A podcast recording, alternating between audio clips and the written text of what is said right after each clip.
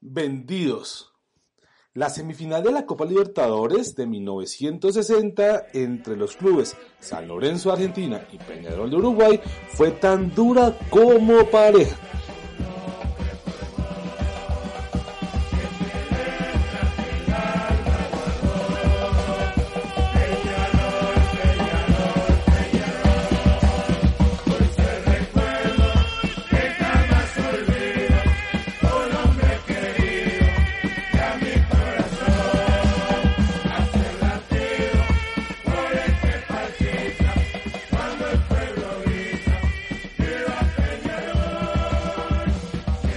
Encuentro de ida, jugado el 18 de mayo de 1960 en el Estadio Centenario de Montevideo, el duelo finalizó 1 a 1 con tantos del argentino Carlos Linaza para el local y Norberto Boggio para la escuadra azulgrana.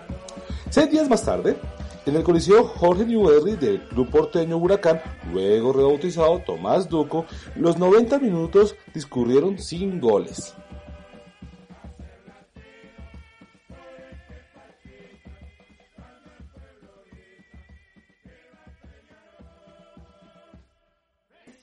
Para quebrar la paridad y dirimir quién enfrentaría a Olimpia de Paraguay en la final, el reglamento proponía un tercer choque en una cancha neutral, para lo cual el Estadio Nacional de Santiago de Chile se perfilaba como la mejor opción.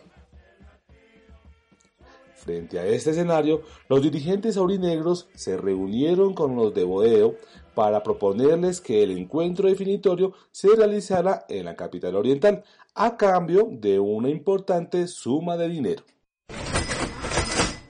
Los directivos de San Lorenzo, encabezados por su presidente Alfredo Boff, aceptaron. ¿Cuáles fueron los motivos? Primero, que la Libertadores en ese momento entonces no gozaba del prestigio que estellaría con el paso del tiempo. Segundo, que los uruguayos ofrecieron a sus pares del otro lado del río de la Plata mucho más dinero del que se les había recaudado en el partido semifinal jugado en Huracán, donde apenas habían podido pagar su entrada aproximadamente unos 15.000 espectadores. En el primer encuentro, Peñarol había convocado unas 55.000 personas, cantidad que se esperaba repetir en el match definitorio. El 29 de mayo, ante unos 46.000 hinchas, Peñarol, la escuadra oriental, se impuso por 2 a 1.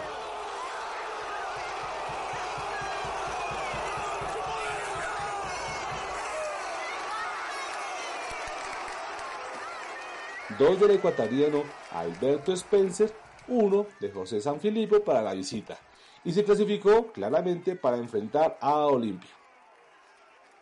A nosotros recién nos avisaron cuando todo estaba cocinado. Yo, como capitán, no hubiera aceptado de ninguna manera. El cambio de sede claramente está, afirmó San Filipo muchos años después. Según el nene, entonces los dirigentes tomaban las decisiones sin consultarle a nadie. ¿Quién lo decidió? Claramente lo decidió un hombre que tocaba el violín una irónica referencia a Bob, cuando enfrente estaba un tipo como Washington Cataldi, quien era un dirigente fenomenal.